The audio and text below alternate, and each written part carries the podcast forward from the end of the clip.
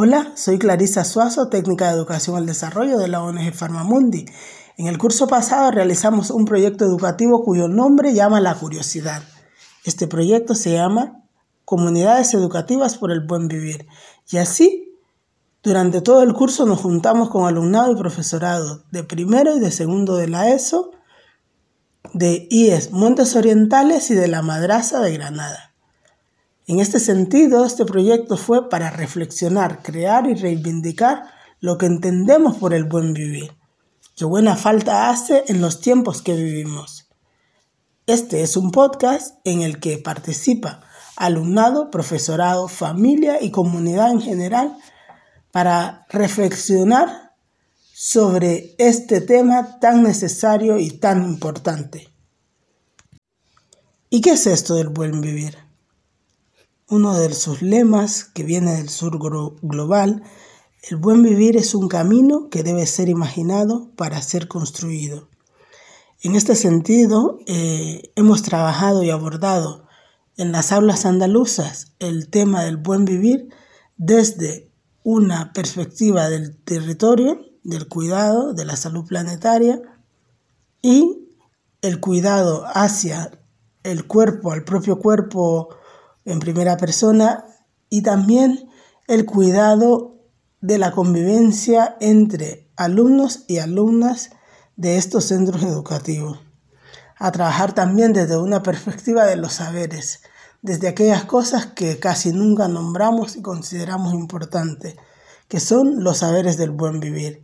El saber hacer, el saber dar, el saber recibir, el saber bailar, etcétera, etcétera. Dos preguntas para reflexionar en casa o, o donde quiera que estéis escuchando este podcast. ¿Qué es para vosotras, para vosotros, para vosotras el buen vivir desde los cuidados al territorio y la salud? Pregunta número dos. ¿Qué propuestas o qué acciones podemos realizar para promover el buen vivir desde esa mirada de cuidados al territorio y a la salud en los centros educativos de las aulas andaluzas? Muchas gracias por vuestra respuesta. Y también quería añadir que, que para mí vivimos en un mundo y, particularmente un momento global eh, muy poco, donde, donde el buen vivir tiene muy poco espacio, por lo menos en Occidente. Y, y creo que es urgente construir eh, por, lo, por lo menos islas de buen vivir, comunidades que se puedan ir expandiendo porque porque la vida está en peligro, ¿no? Las vidas están en peligro en todos los lugares y de todas las maneras, de muchas maneras. No me voy a extender sobre eso porque no creo que sea el lugar, pero realmente como la vida no está puesta en el centro, en este sistema em, basado en el dinero, apoyado por el patriarcado, eh, este modelo altamente racista, ¿no? El buen vivir está brillando por su ausencia, entonces eh, creo que es muy importante poner conciencia en reconstruirlo, en construir y generar salud con el medio y con las personas que tenemos alrededor y también con nosotras mismas.